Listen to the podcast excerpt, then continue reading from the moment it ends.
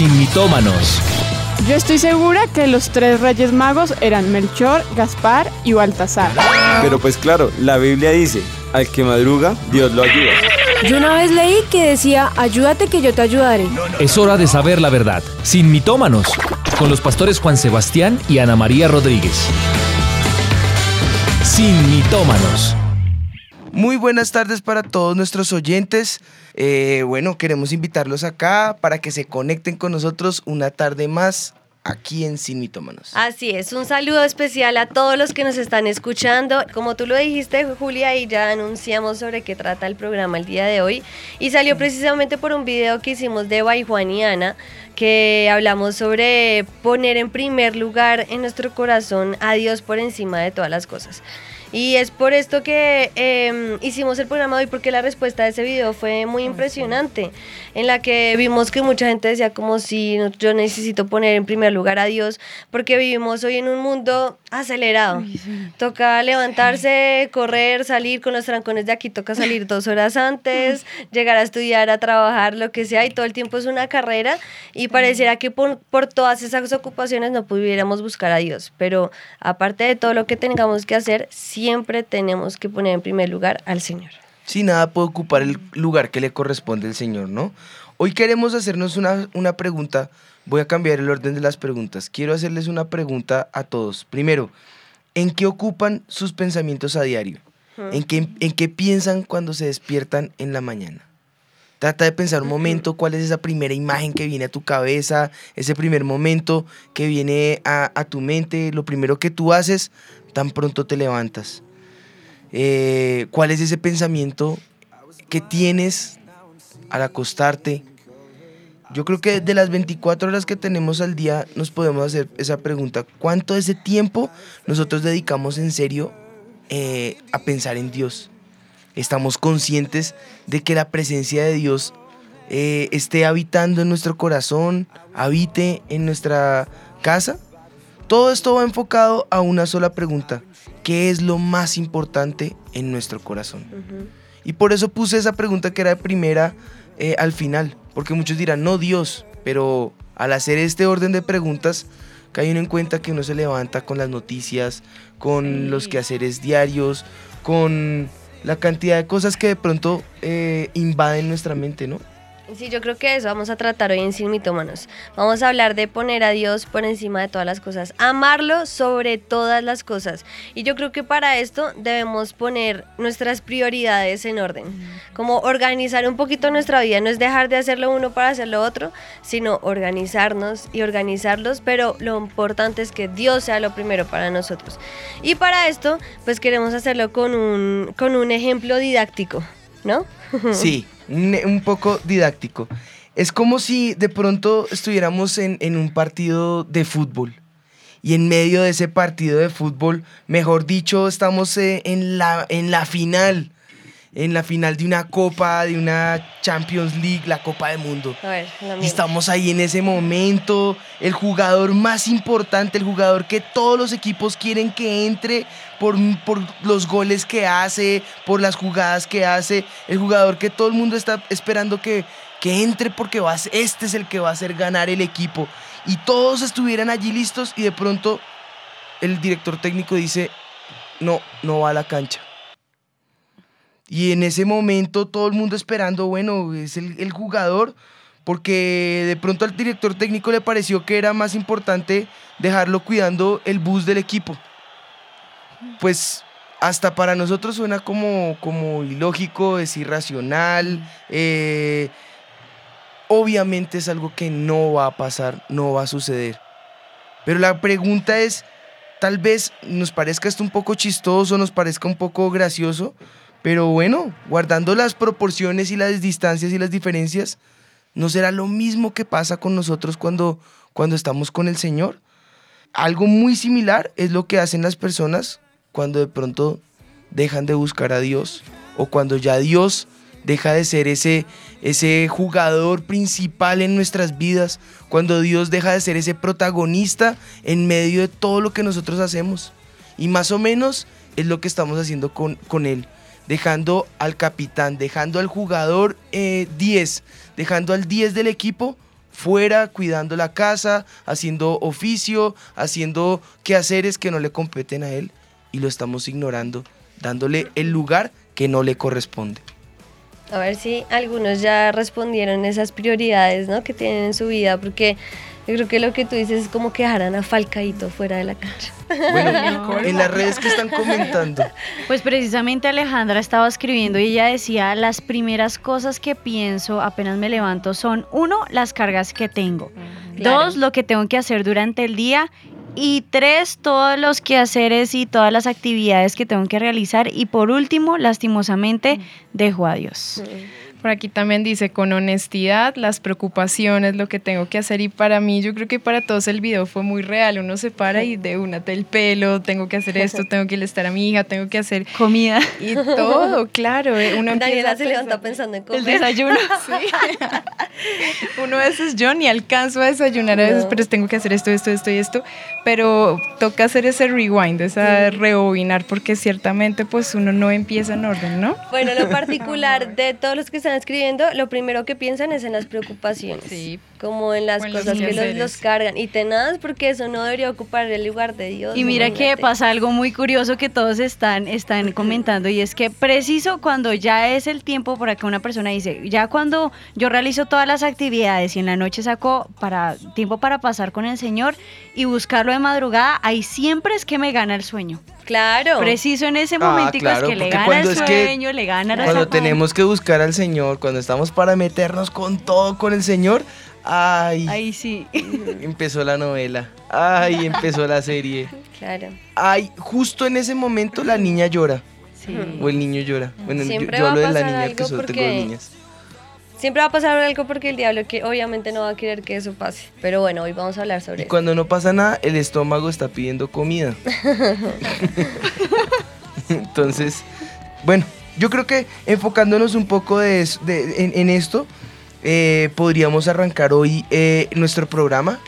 Y qué mejor que poder empezar pidiéndole al Espíritu de Dios que traiga su presencia, su poder, su manifestación a este lugar y, y nos ayude para que nuestro corazón pueda escuchar la voz de Dios y pueda empezar a, a generar en nuestro interior el deseo y la necesidad por Él como debe ser. Bueno, Amén. Padre, nosotros clamamos en este momento que tú seas trayendo tu hermosa presencia a este lugar, Señor. Que tu poder se manifieste en medio nuestro, Espíritu de Dios. Que tu gloria habita en todos los rincones, Señor. Esa misma habite ahora en medio de nuestra casa, en medio de nuestras vidas, en medio de nuestra familia.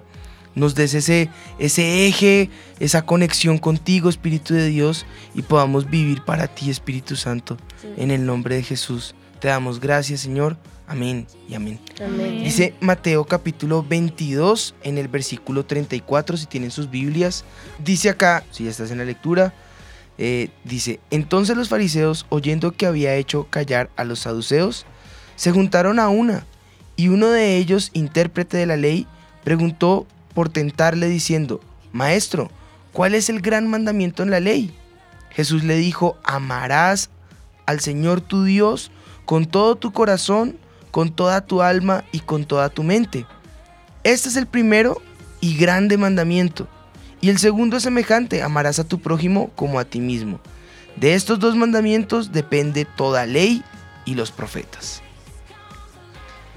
Bueno, pues viendo ese texto, el mandamiento principal que el Señor pone en, nuestro, en nuestra vida, de amarlo a Él con toda nuestra mente, nuestro corazón, nuestra alma, eh, nuestros pensamientos, con todo nuestro ser, eh, surge entonces el mito. Y este es... El mito del día.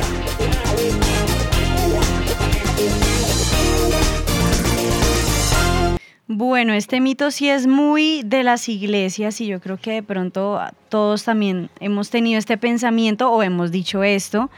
Y es, Dios sabe que somos personas muy ocupadas y lo busco exclusivamente cuando puedo. Mm.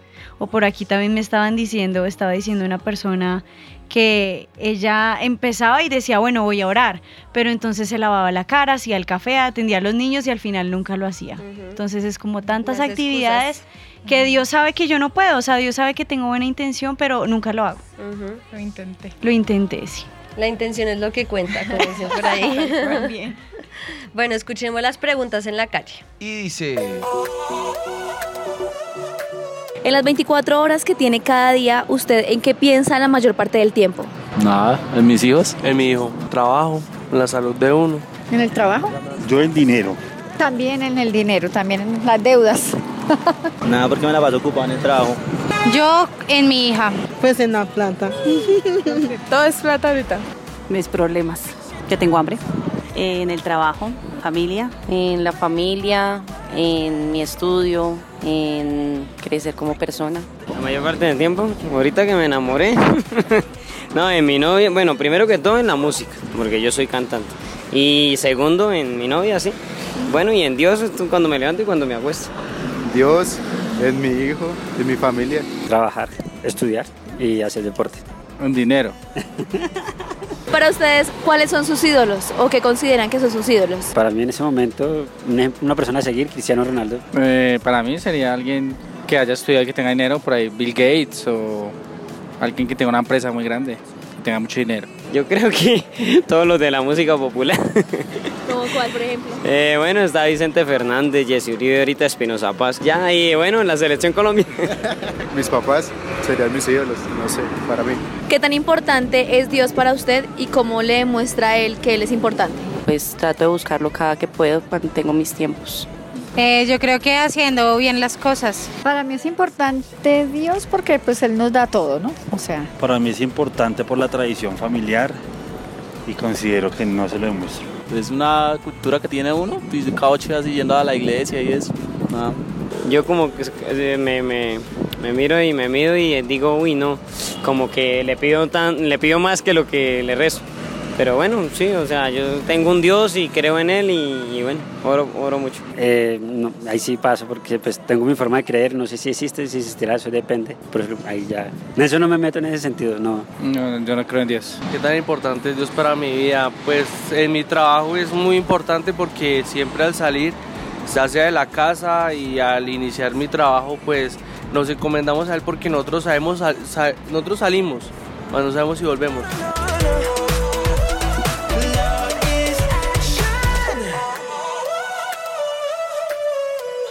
Tremendo. Las- la primera pregunta que les hicieron que era en lo que era lo que más Pensaban. solo dos respondieron que Dios. Sí. De todos los que entrevistaron. Sabes que pensaba que hoy en día se volvió muy común también esa frase de yo yo sigo a Dios o yo amo a Dios a mi manera, porque todo el mundo dice, sí, sí, o sea, sí, Dios como que oro ahí para encomendarle mi vida y mi camino y ya. Como dijo alguien, para levantarme y acostarme, pero es como Eso. bendice mi vida y ahí, adiós. Como Y el ya. Dios bombero, sí. Exactamente. Pero bueno, ¿cómo te, involucrado. cómo te puedo utilizar? sí. Si me eres útil, te, te, te busco. Sí. Bueno, involucrando a los de las redes sociales y ahí en WhatsApp queremos que también nos respondan esas tres preguntas que hicimos. ¿Qué es lo que en lo que más piensan?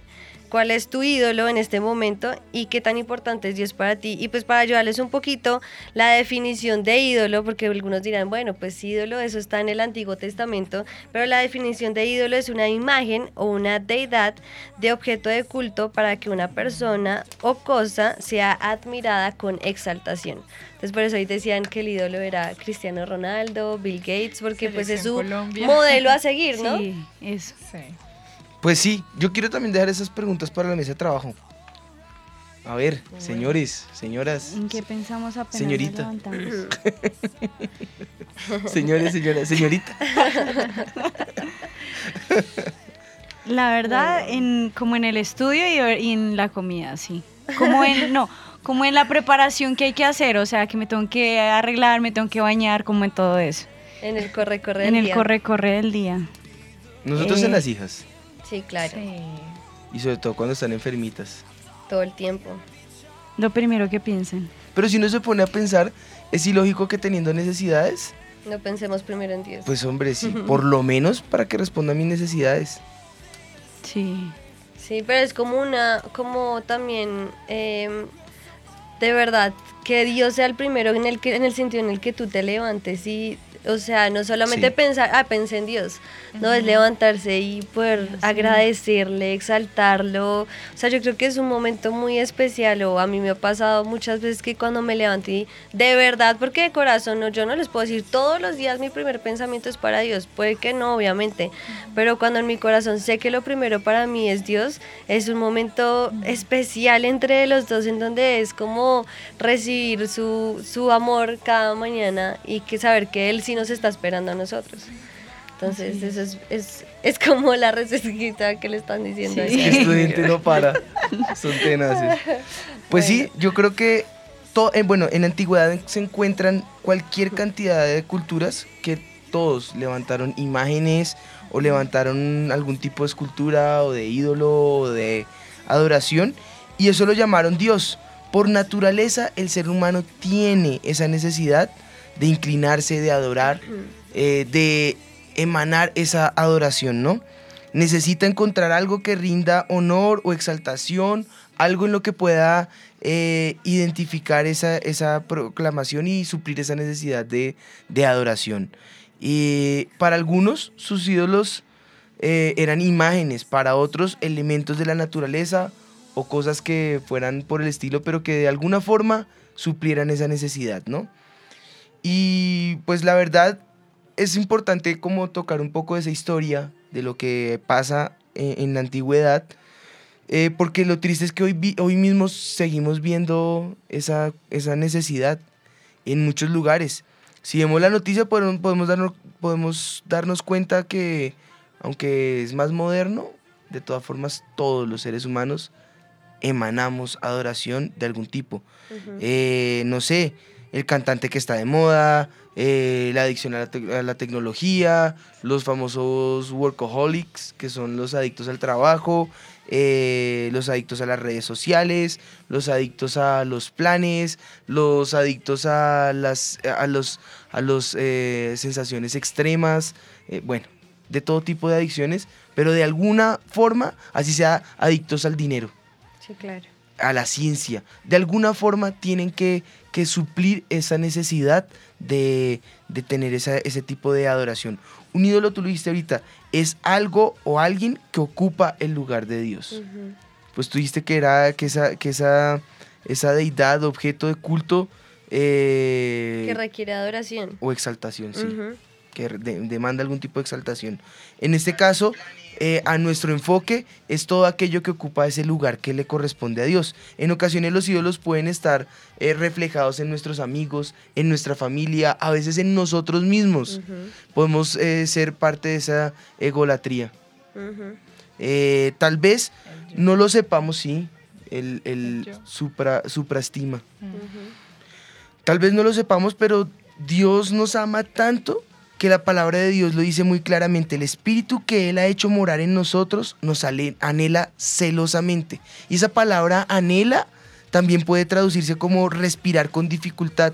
¿Te imaginas a Dios con tal deseo por nosotros que se le va el aliento por nosotros? Nos desea con tal pasión y con tal amor que deja de respirar por nosotros. La pregunta es, ¿nosotros haríamos lo mismo por Él? ¿Dejamos de respirar? ¿Lo necesitamos como el aire? ¿Lo necesitamos como el agua para vivir? Ese es el tipo de, de anhelo que el Señor desea que nosotros tengamos por Él, ¿no? Yo creo que otro ejemplo que podemos usar pa- para los que nos están escuchando que ya son esposos o novios es como ese, ese tiempo de noviazgo, de romance en el que tú te acercabas a la persona y sentías esas mariposas en el estómago y querías estar todo en las 24. Dani no entiende todavía eso, pero querías estar las 24. Mentiras, Dani. Date la oportunidad, Dani. Date la oportunidad, Dani.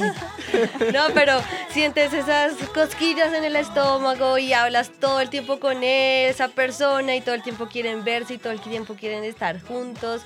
Hasta que dentro del- de, la conversación de teléfono sale una tercera que dice, cuelguen. Pero Necesito el así, teléfono. Se veían todo el día y llegaban a la casa a llamarse. Uno duraba tres horas llamando. Cuelga tú, no, cuelga tú. Ay, no, tú cuelga primero. tú". Ay, no, tú. Está bien, chao. Y ahí al ratico, ¿por qué me colgó? y luego luego por mensajes seguían hablando. Pero, pero yo creo que es cuando están en esa relación de pareja y de pronto llega alguien con malas intenciones, uno no sabe, y uno le hacía a la pareja la mirada, la mirada que ya saben, yo creo que... 9 ya- milímetros. Ajá. Prepárense. Pero esa mirada es como advirtiéndole a la otra persona y Me la otra persona ya como que reacciona, ¿cierto? Y se aparta. Y son como esos llamados los celos. Pero yo digo que Dios hace lo mismo, son celos de amor. No celos de los malos, sino celos de amor, como que decir, esta persona me pertenece. Me interesa, me gusta, es mío. Y yo creo que Dios, Dios hace lo mismo con nosotros. Él todo el tiempo quiere hablar con nosotros, que todo el día estemos con Él, que todo el día hablemos juntos, que todo el día estemos ahí y de pronto es como que llegar a esa tercera persona y Dios te hace la mirada como de, hey, no, tú me perteneces. Y es por eso dice en la palabra que Dios es celoso y que nos anhela celosamente, como tú decías ahorita, tremendo el que venga de que no puede respirar, es, es esa, esa, esa relación de que no, tú me perteneces, no quiero que nada se entrometa entre nosotros dos. Y yo creo que Él quiere que para nosotros Él sea el primero, porque para Dios nosotros sí somos el primero en su lugar. Porque Él dice que es lo que más ama, ¿no? Su creación, sus Como diría. Giovanito Pescado, tu fan number one. Pues sí, él está demandando de nosotros que, que, que lo primero en nuestro corazón sea Él, que Él sea el centro de nuestra vida. Y muchas veces tenemos sueños en nuestro corazón, metas que queremos alcanzar, y eso no está mal, eso está muy bien. De hecho, el ser humano necesita tener metas en su vida, porque si no, deja de existir o, o puede llegar a estado de depresión si, si esas metas, por lo, no que las alcance, pero por lo menos que las tenga, que sea eh, alcanzar algo, un nuevo nivel, un nuevo reto, un nuevo logro, un nuevo avance. Pero muchas veces eh, esos sueños ocupan el lugar que le corresponde a Dios en nuestra vida. Y cuando eso pasa, nos olvidamos de Dios y naturalmente no viene eh, el cumplimiento de esos sueños que tenemos. Es por eso que debemos responder y recordar lo que Jesús nos enseñó, pero responderle a Dios en ese mismo amor. Porque Él nos lo dejó muy claro. En Mateo 6:33 dice, busca primeramente el reino de Dios y su justicia y todas estas cosas serán añadidas. Entonces, si nosotros buscamos la añadidura, nos olvidamos primero de Dios y no vamos a alcanzar la añadidura. Pero si buscamos a Dios con todo nuestro corazón, entonces Él va a traer eh, su presencia para nuestras vidas y la añadidura como añadidura, valga la redundancia. Yo creo que podemos poner un ejemplo eh, que me gustó muchísimo cuando lo leímos, porque habla de alguien realmente que puso a primer, en primer lugar a Dios, y ese fue Daniel. Desde muy joven nosotros podemos ver en la palabra del Señor que para Daniel lo primero era Dios. Y de esta forma influenció a otros a que lo primero en su corazón fuera Dios, influenció a sus amigos para que ellos también honraran a Dios en una tierra de esclavos, que lo que hacía eh, el estar en una tierra de esclavos era que al contrario el pueblo ni siquiera ya pudiera adorar a Dios porque en esclavitud se iban era hacia otros dioses, pero Daniel influenció a sus amigos para que en esa tierra de esclavitud lo primero para ellos fuera Dios. Y fue precisamente esto lo que hizo que Daniel llegara a ser uno de los gobernantes más importantes de dos imperios.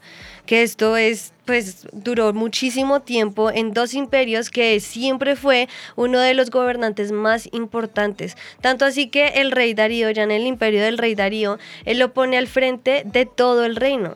O sea, ¿te imaginas administrar no solo un país, sino un imperio? O sea, un imperio de esa época, él tenía que administrarlo, las responsabilidades que tenía, el trabajo que tenía que hacer, las ocupaciones de Daniel, me imagino que eran pues, impresionantes. Si, el, si, el, si lo más importante para Daniel era eh, Dios y tenía tantas ocupaciones que una de las excusas es no, es que me Tengo tengo que administrar el imperio. Sí. O sea, las nuestras no nos no No, les las llegan a los nuestras son talones un poquito Daniel. de lo que Daniel Sí. tenía que hacer. ¿Y nuestra excusa cuál es?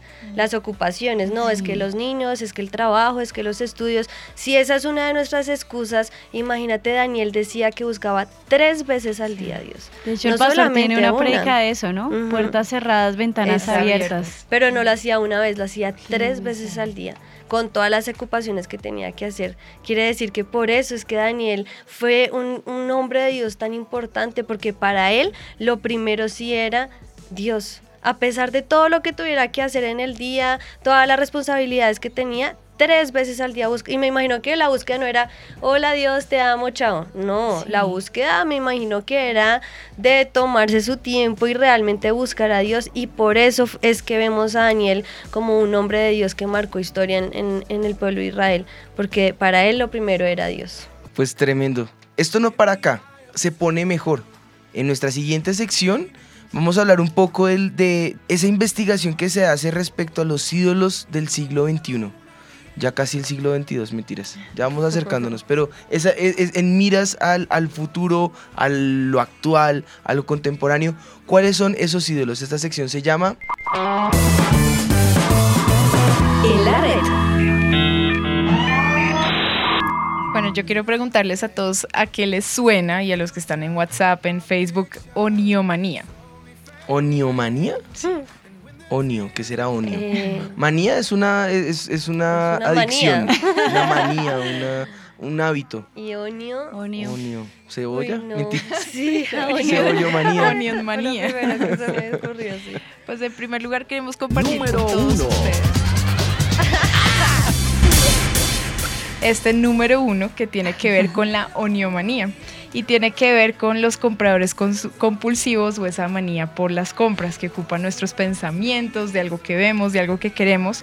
Hay un diccionario psicológico que consultamos y dice la oniomanía es la compra que genera satisfacción inmediata, con la que se estima llenar la vida de sentido, se busca borrar temporalmente los problemas y a menudo los objetos comprados, bueno, son destruidos, escondidos, ya que la persona afectada de oniomanía se siente avergonzada. Pero en un grado menor todos sentimos esa satisfacción. Yo admito, veces Sí. piensa en esto. Y ahora con el Instagram también no solo hay fotos, sino que el bolso, que la blusa, entonces uno queda mirando ahí. Entonces la oniomanía consume el tiempo de las no personas. compren por redes. o habrán empresas legales por redes, pero no compren porque están robando mucho. Pero la uniomanía, en primer lugar, ídolo moderno, esa como adicción o pensamiento constante en las compras. Y tratan de satisfacer lo que debería satisfacer Dios Es un- en la oniomanía. Es un lo más TOC, importante. trastorno obsesivo compulsivo. Más o menos. Shopaholic. Número 2. En el número dos, este sí yo creo que todos nos involucramos ahí y es la dependencia a los teléfonos móviles. Tanto que Apple tuvo que sacar la, la aplicación para controlarte cuántas horas gastas en el día en tu pantalla. Muy bueno. Estoy tan impresionado que, que decidí dejar mi celular. ¿Dónde está mi celular? Me robaron, no mentiras. No, decidí dejar mi celular a- al lado ciertas horas del día porque la Pero es verdad- que es impresionante, es impresionante es que porque hay veces uno, mm, no sé si les ha pasado, salen de la casa, yo me acuerdo que salimos de la casa y de pronto mi mamá o mi papá, el celular, el celular, no, tenemos que devolvernos porque el celular no se puede quedar, porque sí, de cierta forma se vuelven una herramienta del trabajo. Eso iba a decir yo, que la excusa ahorita, bueno, y la excusa ah, también me incluyó porque se volvió la herramienta de trabajo que uno hace todo en su celular. Pero hasta que el Hasta qué punto es real esa... En las vacaciones, que el celular y que todo el No, mundo en las ya- vacaciones, por ejemplo, con la familia tenemos normas porque la verdad dijimos, pues pongamos una piscina virtual y, y ahí nadamos con clics.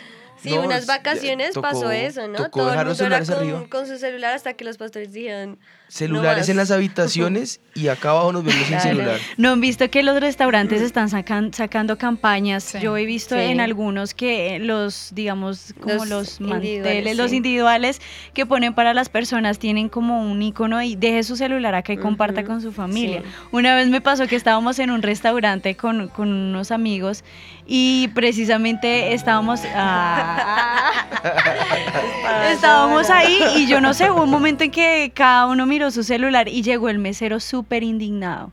Ustedes vienen aquí a compartir o cada uno a nuestra regla como restaurante es que ustedes no pueden utilizar sus celulares, así que todos tienen que poner, quedamos como... Sí, señor. Llámeme al administrador.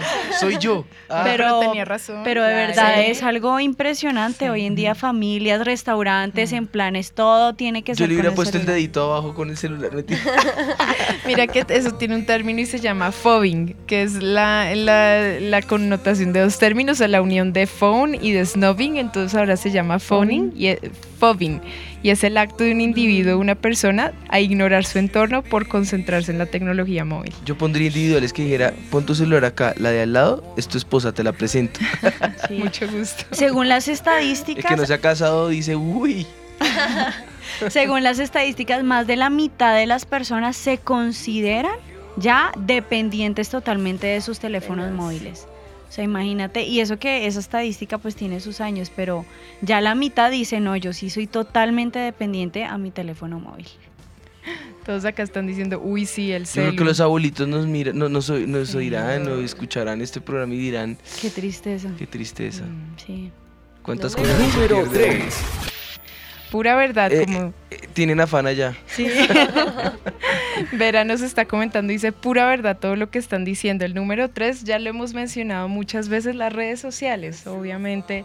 Es que es el YouTube, ídolo del siglo XXI. Instagram, Pero yo creo que eso es aún más que los teléfonos, Claro. porque aún las personas de verdad hablando de levantarse es apenas con el celular que Instagram o que no sé Twitter, Facebook, las redes sociales que es lo primero que tienen que abrir y Yo se creo vuelve que es la número uno en la lista. Sí, se Es vuelve que un hábito. Hasta todo, las noticias pueden verse por las redes, entonces Sí. como que se entera de todo.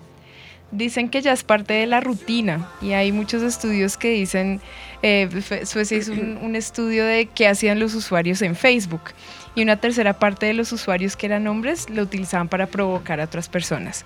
Otro 26% de los encuestados dijeron que se sentían físicamente enfermos si no entraban a una red social de manera regular, entonces se volvió en la rutina, todos los días tenemos que entrar y curiosamente es un hábito mejor formado que el buscar a Dios, es más fácil entrar, leer que buscarlo, entonces... Y la excusa para los cristianos que lo están poniendo mucho acá, no, es que yo comparto frases bíblicas, versículos bíblicos, yo sigo páginas bíblicas, pero eso nunca va a reemplazar el tiempo que uno pase con Dios, o sea, tampoco... No, tenaz. Porque la excusa ahora es esa, no, yo sigo... Yo la, yo la quotes. verdad, Facebook nunca.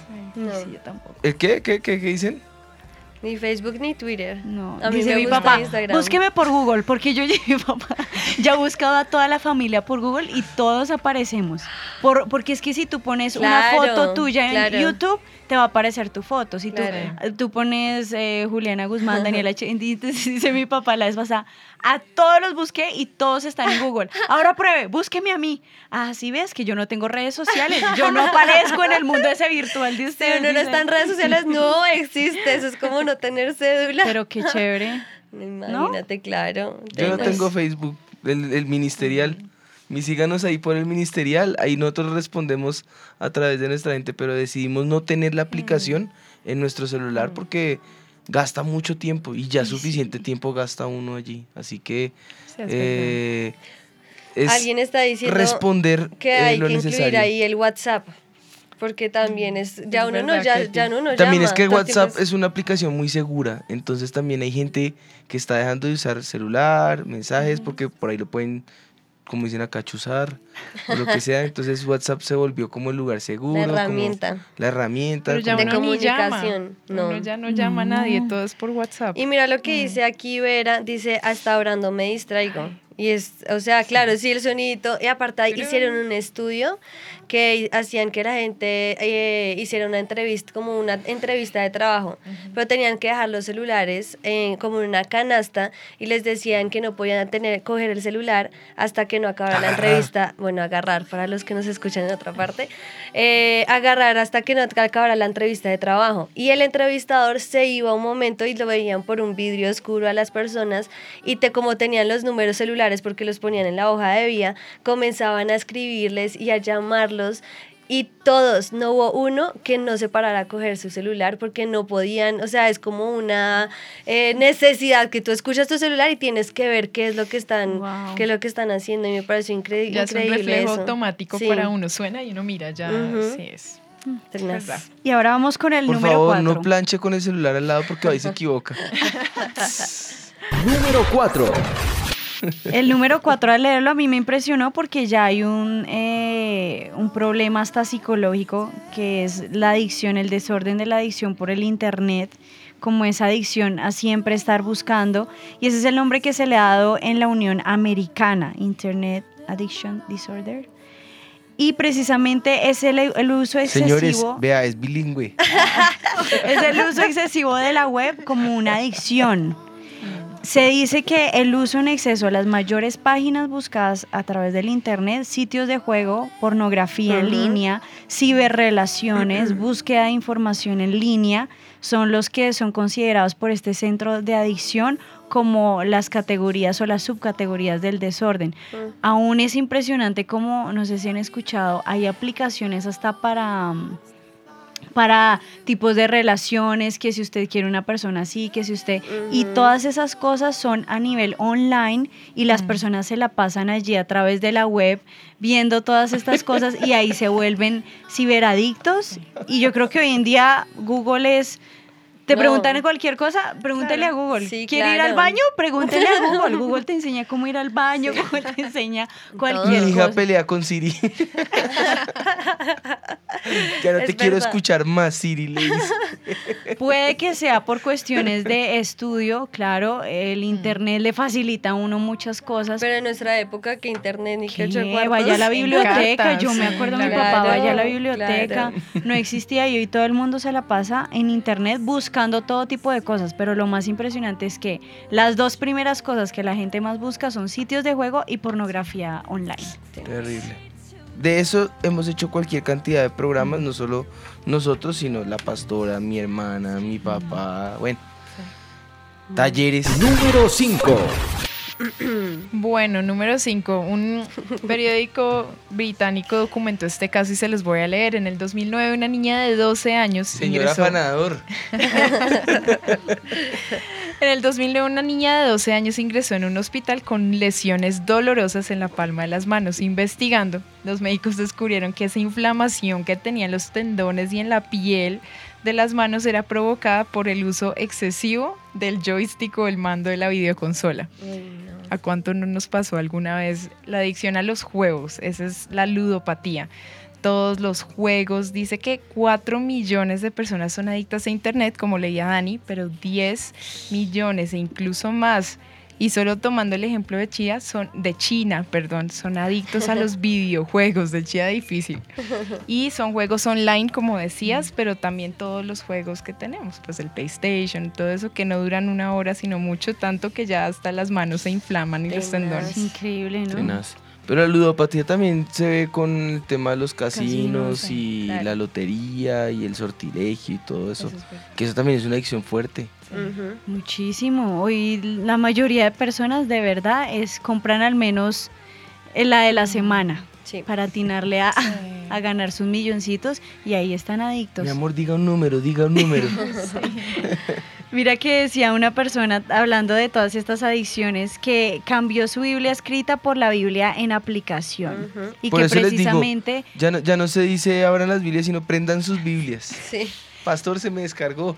Y mira, y mira que muchas muchas personas dirán, no, yo sí leo la Biblia, pero ella es sincera porque ella dice, claro, yo cuando me meto a ver la aplicación de la Biblia, pues la tentación está de, venga, pero revisemos las redes, venga, pero el WhatsApp tengo un mensajito, o sea, realmente eso trae muchos como distracciones y no hace que realmente pueda hacer su devocional. Y ya está la última de nuestra lista. Número 6.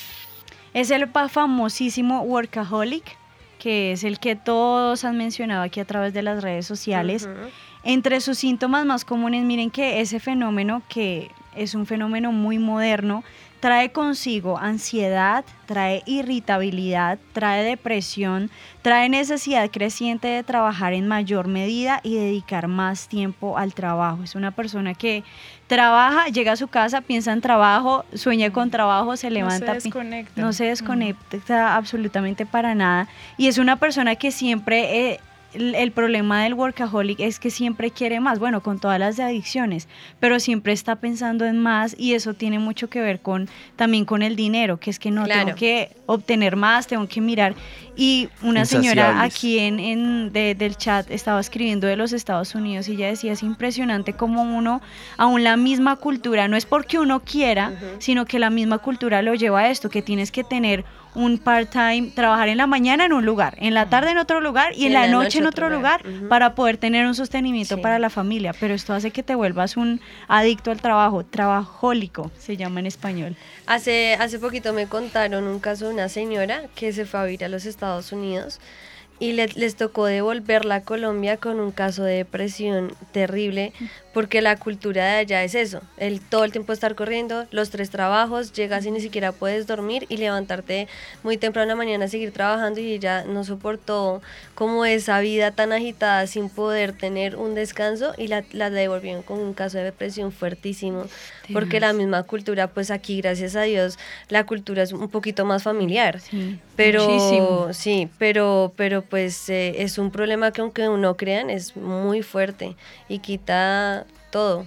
Y que es uno de los problemas que según los estudios que hicimos, digamos, no solo el problema, sino que trae consigo más problemas, porque es uno de los que más trae la ansiedad, la depresión, se vuelven irritables, ya no tienen familia, ya no pueden dormir, de- les llega insomnio, ya de verdad ellos por tanto pensar en su trabajo no pueden dormir y la necesidad creciente de estar, estar, Hacer estar más. trabajando. Pues tremendo.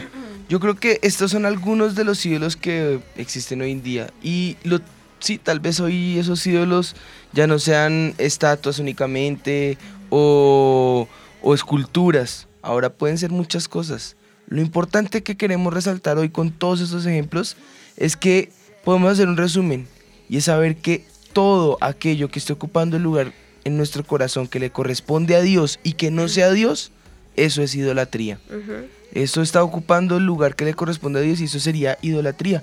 Levítico 26 en el, en el versículo 1 dice, no haréis para vosotros ídolos, ni escultura, ni os levantaréis eh, estatua, ni pondréis en vuestra tierra piedra pintada para inclinaros a ella, porque yo soy Jehová vuestro Dios.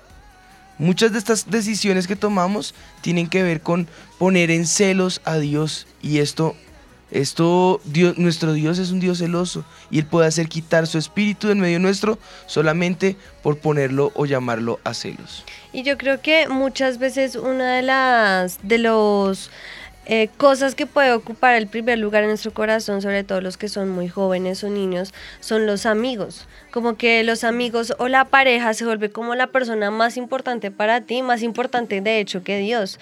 Y un ejemplo de eso lo podemos ver eh, en el rey Saúl, porque el rey Saúl, Dios lo encomendó con, con, como con un encargo muy importante, le dio una orden específica.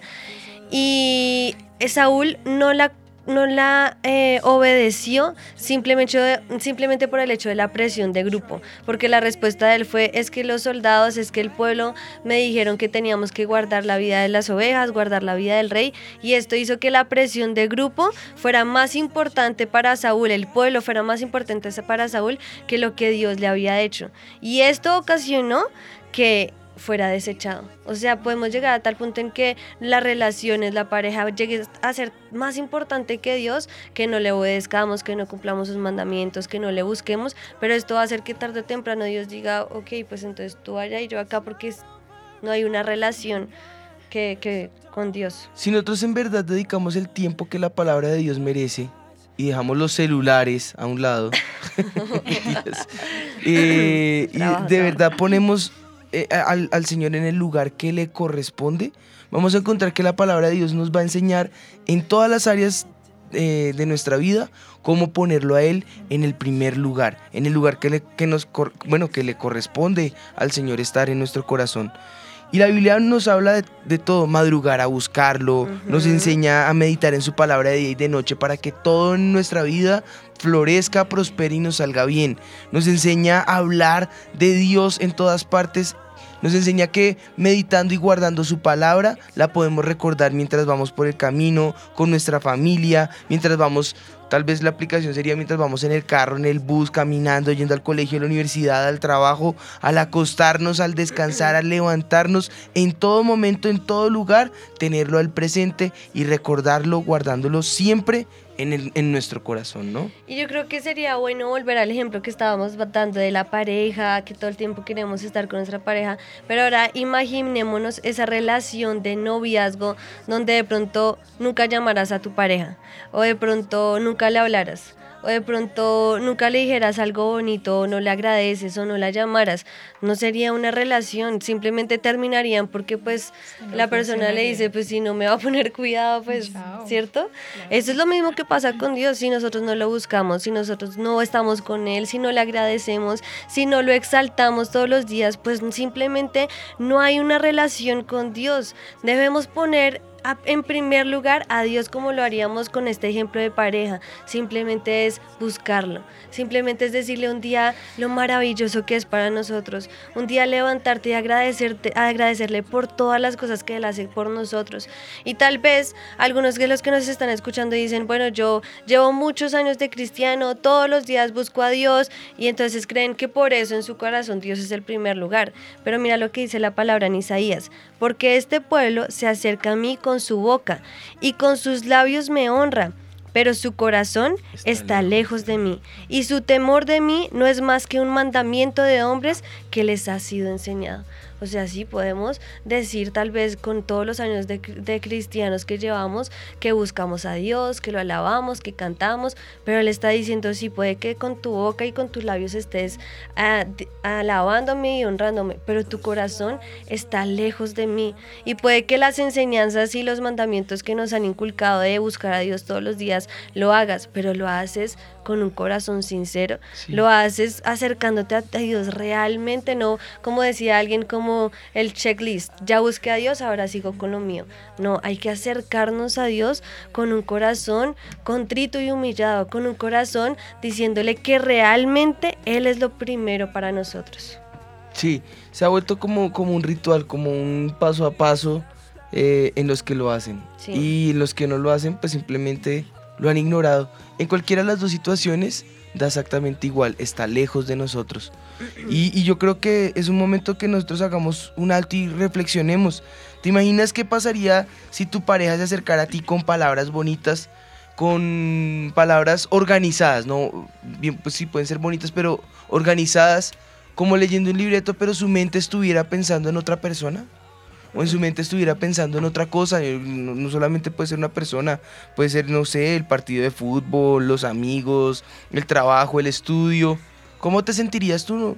¿Te sentirías ignorado? ¿Te sentirías eh, frustrado? ¿Te sentirías fracasado? Pensando tal vez en cualquier tipo de cosas y, y creo que la sensación no sería ni cinco agradable. No, no, no creo que te gustara que eso pasara con tu pareja. Bueno, uno quiere sentirse valioso, uno quiere sentirse importante, uno quiere sentirse necesario y mucho más con la pareja porque es la persona que para uno es más importante. De igual manera nos pasa a nosotros con Dios. Eh, él nos desea a nosotros con locura, como lo decíamos ahora, su anhelo es es respirar por nosotros o dejar de respirar por nosotros. Toda nuestra pasión, eh, y no solo eso, sino todo lo que nosotros amamos, debe ser eh, enfocado hacia Dios. Él, él, al inicio lo leímos, eh, Dios desea que le amemos con todas nuestras fuerzas, con toda nuestra mente, con toda nuestra alma, con todo. Que nuestro pensamiento al levantarnos y el último pensamiento del día antes de acostarnos siempre sea Dios. Que lo amemos a Él con locura. Filipenses 3:8 dice, y ciertamente aún estimo todas las cosas como pérdida por la excelencia del conocimiento de Cristo Jesús, mi Señor, por amor del cual lo he perdido todo y lo tengo por basura para ganar a Cristo. O sea que lo demás, aún nuestros deseos y sueños, aún nuestros pensamientos más eh, valiosos, sean considerados basura a comparación nuestro Jesús, a comparación mi Jesús, a comparación Dios, porque Él es lo más importante en nuestras vidas. Cuando tú eres consciente del amor de Dios, es mucho más fácil amarlo, es mucho más fácil se- seguirlo. De hecho, eh, es lo que es la única forma en que nosotros podemos realmente encontrar esa, esa, ese- esa manera de poner a Dios en el lugar que le corresponde, en el primer lugar. ¿Cómo? Como lo dice la primera carta de Juan en el capítulo 4, en el versículo 9. Nosotros le amamos a Él, ¿por qué? Porque Él nos amó primero. Esa es la única forma en que en realidad nosotros podemos decir, mi Jesús ocupa el primer lugar. Amén. Yo creo que con esto que estás diciendo ya nos acercamos al punto eh, crucial. Y tal vez muchos de los que nos están escuchando por primera vez, eh, tal vez nunca habías escuchado el programa, tal vez nunca has venido a la iglesia, o tal vez eres una, persona que llevas muchos años en la iglesia y como, la igle- y como dice la palabra en Apocalipsis, esa iglesia que se esforzaba y trabajaba por Dios, pero había perdido el primer amor. Tal vez nunca has experimentado la profundidad del amor de Dios y por eso se te ha, te ha parecido tan difícil acercarte a Él. O tal vez nunca has conocido a alguien que te ame como Dios nos arma, porque Él nos ama de una forma entrañable, incondicional. Es tan grande su amor que hasta a veces es difícil de comprender, dice, dice también la palabra. Y yo creo que hoy hagamos eso, que podamos poner en primer lugar a Dios de todo nuestro corazón. Y yo creo que es una oración que haré yo con todo mi corazón porque creo que es un reto para todos. Es un reto para todos decir hoy, realmente quiero que... Dios sea lo primero para mí. Realmente quiero que poder amarlo de la forma como Él me ama, como cuando le dijo a Pedro, ¿me amas? Y Él decía, sí Señor, yo, tú sabes que te quiero. Tal vez hoy nos acercamos, sí Señor, tú sabes que te quiero, pero hoy te quiero amar. Así que, pues, oremos. Padre, presentamos este momento delante de ti, Señor. Yo te clamo que tú nos ayudes hoy, Señor, a que lo primero en nuestras vidas seas tú nuestro primer pensamiento, nuestro anhelo, nuestro, nuestra oración de cada mañana sea buscarte, Señor. Yo te clamo que cada persona que hoy nos escuchó, cada persona que nos está viendo, Señor, vamos a hacer este compromiso contigo, Señor. Hoy lo hacemos. Queremos amarte sobre todas las cosas. Como lo dices en tu palabra, amarte con toda nuestra alma, con todo nuestro corazón, con todas nuestras fuerzas, Señor. Hoy queremos ser como Daniel, ponerte a ti en primer lugar, Señor. Apartamos las ocupaciones, las tareas, esas cosas que nos agobian, las preocupaciones del día a día, Señor. Hoy las rendimos a tus pies y te pedimos, Espíritu de Dios, que tú te acerques a nosotros. Hoy queremos que todo esto quede a un lado, Señor, y poner en nuestro corazón lo más importante que eres tú, Señor. Hoy queremos anhelarte celosamente como tú lo haces con nosotros. Hoy queremos poder amarte, Señor, porque tú nos amaste primero. Hoy queremos decirte que te damos gracias, Señor, por lo que el sacrificio que hiciste en la cruz. Que hoy creemos que todas las cosas que tú hiciste fue por nosotros, por amor a nuestras vidas, para que en ti tengamos vida eterna. Y en esta vida, Señor, queremos desgastarla para ti. En este caminar contigo, Señor, lo más importante que queremos hacer es poder llegar al cielo y decirte, pude desgastarme para ti, pude hacer todo con todo mi corazón, buscarte todos los días. Que sea lo primero que hagamos a partir de hoy, Señor. Es un compromiso que hacemos hoy en Sin Mitómano, Señor. Que tú seas lo primero en nuestra vida. Que tú seas nuestro primer pensamiento y nuestro último pensamiento. Y que podamos honrarte y amarte como tú te lo mereces, Señor. En el nombre de Jesús. Amén y amén. Amén. Pues como dijimos en el video by Juan y Ana, hoy podemos decir que el que comienza su día en las rodillas podrá estar de pie ante cualquier situación. Amén. Pues con esto decimos, este mito ha quedado. Mito desvirtuado.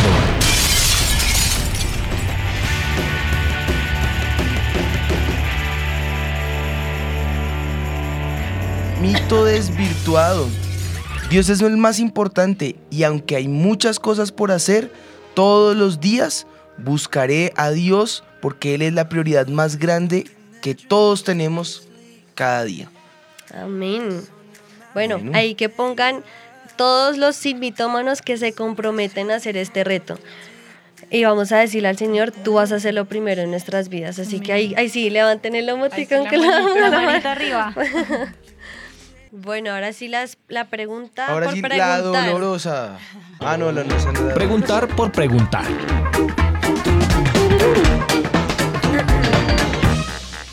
Yo tengo una. Yo tengo dos. Eh, pero Es una. digamos que una sí es mucho, mucho chisme, es personal. Mucho, mucho. Otra chisme. es con respecto al tema. Entonces yo creo Póngala que. del chisme. Sí, que pues es por muy, preguntar. es muy de ustedes. Ella es Sofi, es de Pero es, California. es, co- es comprometedora. No, no, no, no. Ah, no. bueno, listo. No, no, no, nada que ver, no. Listo. Ella dice, soy Sofía desde San Diego, California, Sí. y quisiera saber eh, si ustedes usan gafas, lentes de contacto o vista 2020. Bueno, en mi caso, yo usaba, usé gafas. De Uy, verdad le dicen acá, ciego. acá le decían eh, el, el rabito de la botella, porque eran unas lupotas. Uy, sí. Miopía y astigmatismo, las dos, 7.0 y 6.5 en los ojos. Me operé y quedé con vista 2020 hace, Ve mejor que yo. hace mucho. no, hace mucho me operé. Dejé así hacer. que ya estoy viejo. Por eso me quité la barba, porque todos me decían que si, que si era mayor que, mi- que mis hermanos. Y yo uso gafas porque tengo hipermetropía, solo que nunca las uso. O sea, tengo que usarlas, pero no las uso. Pero bebés, ¿no es de qué? De. eh, o sea. ¿Ah? No, no, no. De cuando. mí- mi problema es que cuando se cansa el ojo ya veo borroso todo. Entonces no puedo leer para el computador y eso, pero no las uso realmente. Me da mucha pereza. Pero no más. Ni lentes de contacto ni nada de eso. Ah, esa pregunta era para mi esposa. No, esos son naturales. esos- Naturales, muy- naturales. Muéstralo, muéstralo. Esa fue una de mis peticiones y vea, me llegó. Ajá. Bueno, ahora sí, la pregunta. Corchadora. Ahí, ahí. La pregunta corchadora.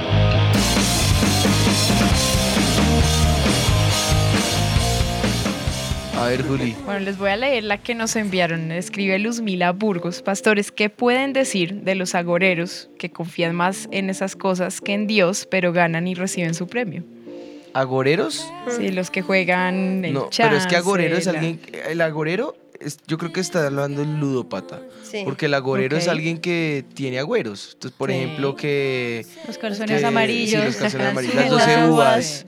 Que. Y hay otros que son ya hasta. Sí, hasta yo creo que. Luzmila se está refiriendo a eso. Sí Dice estás los re- agoreros, sí. Entonces, ¿A los agoreros o a la, o a la ludopatía? Escribió agoreros. Pero es que en, una- en un agüero que no hay. confían más en esas cosas que en Dios. Y, Y les ganan, resulta pero dice- eso. Les y les resulta, re- sí. Ah, bueno, que les se ponen los, resulta. los calzones amarillos y les resulta las Exacto. finanzas perfectamente en el año. No, pero pues es que, a ver, no es suerte, es coincidencia. Pero no, la, y la que suerte no. aparentemente eso es lo que el diablo hace, siempre como que ah, muestra que sí Es funciona. una, ver- es una verdad a medias que Sí. es mentira. Satanás es el padre de las mentiras. Él también usa de ilusión. Exacto. Y no es un, no es un premio, es una ilusión. Entonces sí, pues mucho cuidado porque en una de esas lo puede perder todo. Puede caer en eso, sí. Igual que- que, el, igual que el ludópata. Y que dice la palabra que al principio es como si prosperaran, pero al final es camino de muerte, entonces tal Su cual es fin así. es malo. Exacto. Y lo mismo para si estamos hablando de la ludopatía, es así, que si se ganan el premio mayor, pero eso es plata maldita. Entonces al principio pareciera que fuera, ay, sí, el premio y Después después trae todo les, les sale mal. Entonces pues ahí está Ahí el está resultado. Y de recuerden que a los ludópatas, recuerden que todo eso está más que organizado. Está planeado. Bueno, pues yo creo que ya se nos acabó el tiempo, pero fue un programa de mucha bendición para todos y nos vamos con un compromiso muy importante, así que hacerla, eh, hacerlo de corazón, que el primer lugar sea para Dios. Bueno, tenemos ahí los vinilos. Cuando se les ocurra llamar a participar, ahí tendremos premio eh, por largo ratico. Un saludo a todos los que Son nos vieron en las quedan, redes ¿no? sociales y por Facebook y a los que nos acompañaron también en el lenguaje eh, de estas personas con discapacidad. Y bueno, Lenguaje de a- a señas, mi- dejémoslo así. A mi compañera, hora y media y acompañándonos. Muchísimas gracias en esta semana especial para ellos y a partir de hoy vamos a tenerlos siempre en nuestro programa. Qué bueno, pues acá más que bienvenidos. Recuerden, sábado 7 de la tarde no se lo pierdan, by Juan y Ana, que hasta han estado buenísimos. Dios los bendiga, esto fue Sin mitómanos. Sin mitómanos. Yo estoy segura que los tres reyes magos eran Melchor, Gaspar y Baltasar. Pero pues claro, la Biblia dice, al que madruga, Dios lo ayuda. Yo una vez leí que decía, ayúdate que yo te ayudaré. Es hora de saber la verdad, sin mitómanos, con los pastores Juan Sebastián y Ana María Rodríguez. Sin mitómanos.